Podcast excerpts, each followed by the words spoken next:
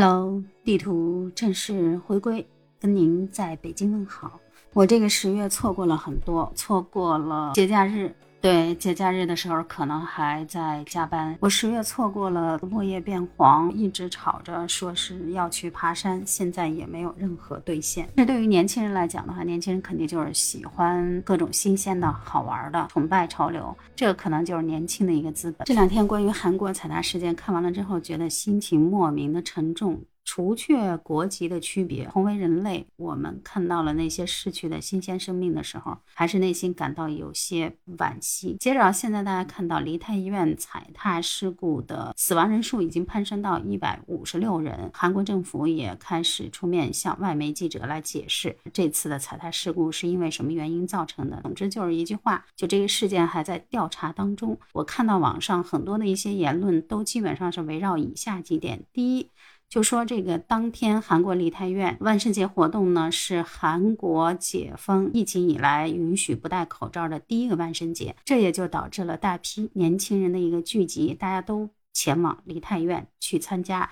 当天的万圣节节日活动。第二个呢，是因为梨泰院附近呢本来就很多的这种小巷，小巷周边都是一些什么娱乐业、酒吧呀什么之类的，所以说大量的人群在短时间内出现了一个聚集的情况。还有的目击者声称有人不断的在那喊推推推，结果呢就导致人群。出现了叠加挤压，有的人回忆起来说是自己当时的这个身体已经悬空了，身手敏捷呢，爬到了二楼才躲过一劫。最严重的一个路段好像是一段宽约三米、长约六米的一个下坡，当时呢这半间教室大小的空间一下子涌进了三百多人，基本上所有的死者都是在这里遇难的。还有很多普通人的故事，听完了之后也让人感到特别的惋惜。一位遇难者的父亲也说了，事发当天是他的生日。他的女儿呢，在这一天还给他发去了一条信息，说：“谢谢你抚养我长大，以后我会报答你的。”没想到这条短信竟成了最后的告别。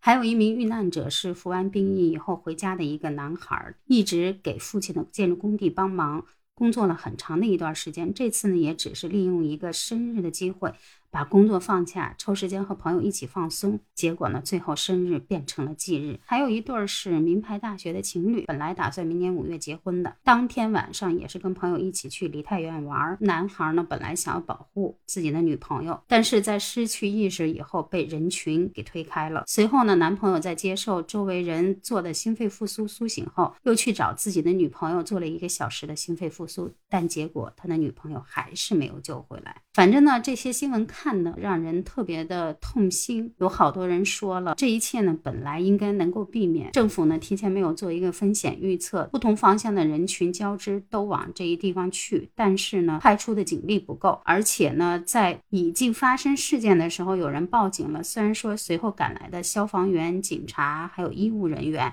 也因为当天是万圣节活动，被很多人当成了一个 cosplay 角色扮演。个人讽刺的是，在这个踩踏事故发生以后，在施救的过程当中，人性被暴露无遗。有的人呢在施救，但是有的人呢充耳不闻，还继续嗨，还继续在那唱歌，还继续笑。有好多女孩穿着暴露嘛，然后在给他做心肺复苏的时候，甚至有人还举起手机来拍。就像有的人说了，有的人死去，有的人痛哭，有的人唱歌。有的人还在那儿欢笑，甚至在事故发生后一个多小时，周围仍然有酒吧开门营业，店内照样挤满了庆祝的人群啊！看到这些呢，真是让人唏嘘不已。现在呢，韩国进入了国家的哀悼期，人们呢也逐渐从节日的狂欢气氛当中冷静下来。但对于那些在这次踩踏事故当中失去生命的遇难者家属或者朋友来讲，可能会成为他们一生当中都难以抚平或者面对的伤痕，可能也需要很长一段时间的一个心理干预。其实呢，节目做到这儿，我很想说一句话，就是天灾人祸真的出其不意，我们永远不知道明天和意外哪个先来。那些总以为的来日方长，却忘了世事无常，所以。珍惜所有该珍惜的人，愿你接下来的日子顺遂平安，好运常伴。如果喜欢地图的杨金邦，也请您第一时间点赞、留言、关注，给一个五星好评，就是给我最大的动力。明天我们再见，拜拜。